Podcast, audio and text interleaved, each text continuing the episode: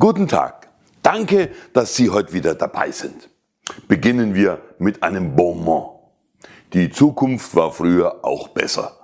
Karl Valentin, bayerischer Schriftsteller, Schauspieler und Philosoph, hinterließ uns diesen Satz. Beim ersten Lesen fand ich das Wortspiel lustig, aber dann brachte es mich zum Nachdenken. Unweit von München aufgewachsen war es für mich unvermeidlich, schon als Schüler auf die herrlichen Viechereien Valentins zu stoßen. Ich liebe dessen Wortakrobatik. Aber ist seine Aussage über die Zukunft so richtig? Man muss unterscheiden. Das sind einerseits die allgemeinen Rahmenbedingungen und da gibt es andererseits die individuellen Lebensumstände jedes Einzelnen. In der Welt tut sich einiges und das mit zunehmender Geschwindigkeit. Das macht Prognosen immer schwieriger. So erleben wir das Ansteigen der Weltbevölkerung auf sieben Milliarden Menschen, eine schrumpfende Bevölkerung in Westeuropa, eine alternde Gesellschaft und ein veränderter Arbeitsmarkt. Hier Fachkräftemangel, da Ungelernte ohne Job. Wir sehen die Verschiebung der wirtschaftlichen Kraftzentren.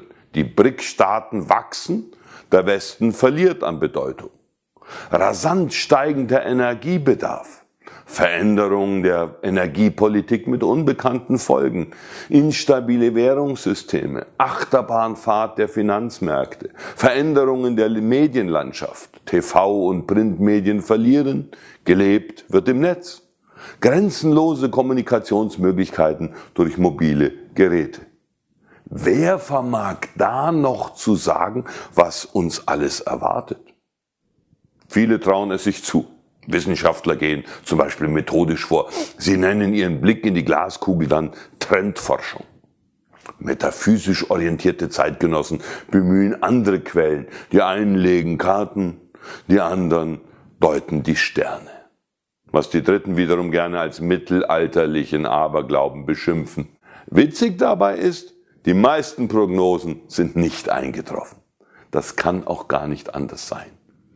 Denn Zukunft wird entschieden und gestaltet. Der Blick in die eigene Zukunft entspringt falschen Annahmen. Ich fürchte, die meisten Leute blenden Tatsachen aus. Nämlich, dass sie es selbst sind, die die Weichen für die eigene Zukunft stellen. Wir setzen die Ursachen durch unser eigenes Handeln und Unterlassen.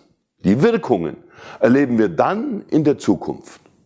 Und auch wenn die äußeren Umstände manchmal herausfordernd sind, wir haben immer eine Wahl. Wir können jeden Tag aufs Neue wählen, wie dieser Tag wird, denn wir können wählen, wie wir mit den gegebenen Umständen umgehen. Ich glaube, dies ist ein großartiger Tag und den wünsche ich auch Ihnen.